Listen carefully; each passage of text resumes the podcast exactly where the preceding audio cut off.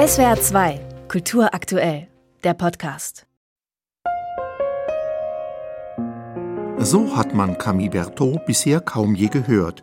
Die Sängerin, deren Stimme zu den beweglichsten im Jazz zählt und die gerne mal unter Hochspannung durch die Decke geht, lässt in aller Ruhe dem Klavier den Vortritt. An dem sitzt ihr Vater Paul und zaubert mit einigen wenigen Akkorden die Stimmung für einen herrlichen Klassiker. Ruby, chérie.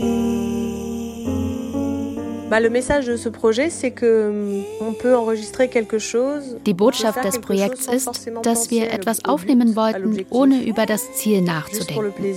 Nur für uns selbst, nur zum Spaß. Und es ist trotzdem etwas geworden, das sich an ein breiteres Publikum richtet. Ich denke, es ist gut, einmal so ein Album zu produzieren, ohne die ganz große Vision zu haben. Einfach nur aus Freude am Augenblick und der Einfachheit der Dinge.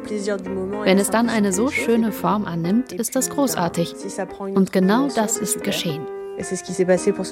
C'est moi, c'est Lola, celle qui rit à tout propos, celle qui dit l'amour c'est beau, celle qui plaît sans plaisanter, reçoit sans les dédommager. Die 1986 in Paris geborene Camille Berthaud verbrachte ihre Kindheit in der Provinz. Musik wurde im Elternhaus großgeschrieben. Ihr Vater arbeitete als Toningenieur und war schon immer ein begeisterter Pianist. Schon als Dreijährige interessierte sich Camille für die weißen und schwarzen Tasten. Euh, mein Vater spielte hauptsächlich Jazz und ich spielte eher Klassik weil das die Musik ist, die ich von Anfang an gelernt habe. Bis ich zum Studium nach Paris ging, haben wir trotzdem jeden Tag gemeinsam Musik gemacht. Eine Mischung aus Jazz und Klassik und viel improvisierter Musik. Manchmal habe ich da auch schon gesungen. und mein Vater hat mich am Klavier begleitet.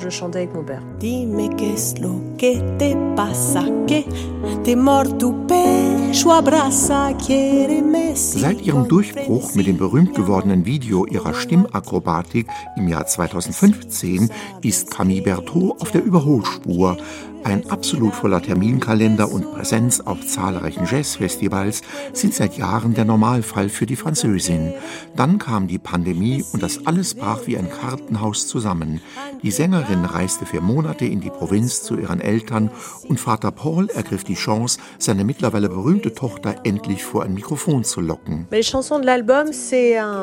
Songs auf dem Album sind eine Mischung aus Liedern, die wir immer gerne zusammen gespielt haben aus brasilianischen Jazzstandards, zu denen ich größtenteils Texte auf Französisch geschrieben habe, und es sind Titel, die wir in meiner Jugend spielten, als wir gemeinsam erste Konzerte gaben.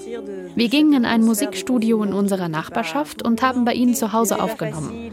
So ist es uns auch gelungen, aus der doch sehr bedrückenden Corona-Atmosphäre gemeinsam einen Ausweg zu finden.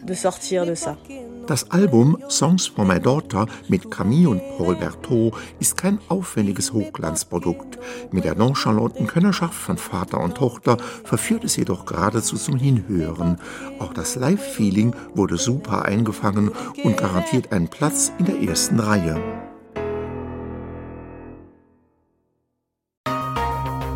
SWR 2 Kultur aktuell. Überall, wo es Podcasts gibt.